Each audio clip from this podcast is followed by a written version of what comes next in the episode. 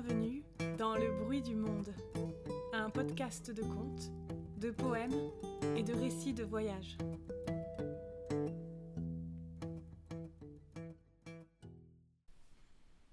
Au-delà.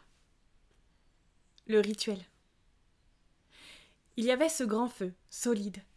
Les pierres ont été choisies, on leur a chuchoté nos prières, puis elles ont été plongées dans les braises, léchées par les flammes, remplies par l'énergie du feu. Et nous avons pénétré dans le ventre de la terre. La lumière se diffusait depuis le cœur des pierres vivantes. Étincelante, chaque pierre laissait éclater les étoiles contenues en elle, et une odeur chaude de gâteau accompagnait chaque nouvelle arrivée de chaleur. Des bruits, venus des profondeurs minérales, évoquaient la mémoire du monde. L'eau sacrée a été versée sur des pierres.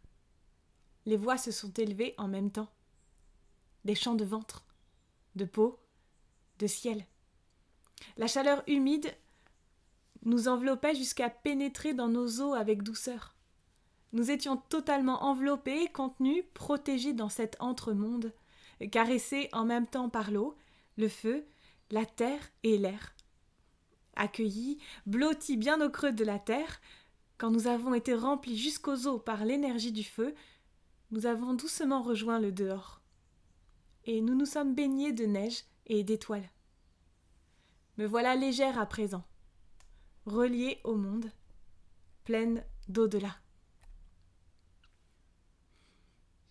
On se défait de tout, et nous voilà nus comme l'hiver, sans le doux manteau de neige pour s'emmitoufler, non, simplement nus.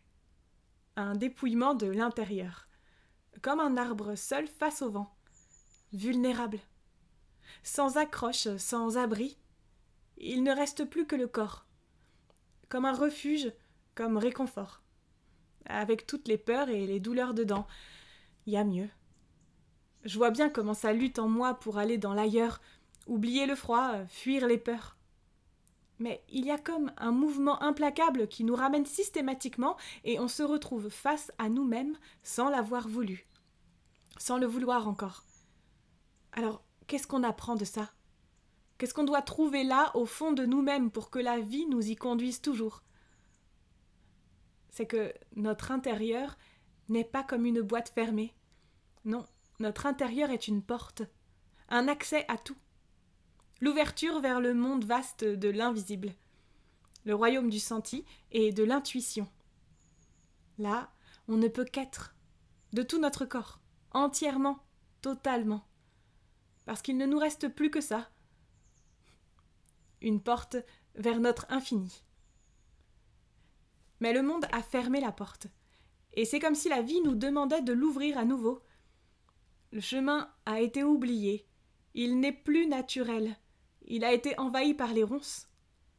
Il nous faut de la patience et de la persévérance pour retrouver le sentier vers nous-mêmes.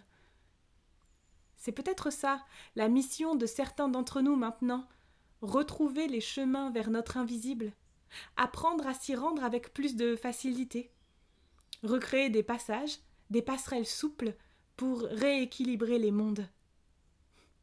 Prenez le temps, de sentir les caresses d'au-delà.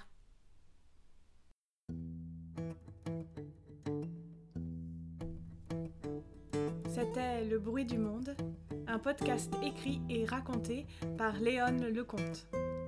Merci pour votre écoute et à bientôt.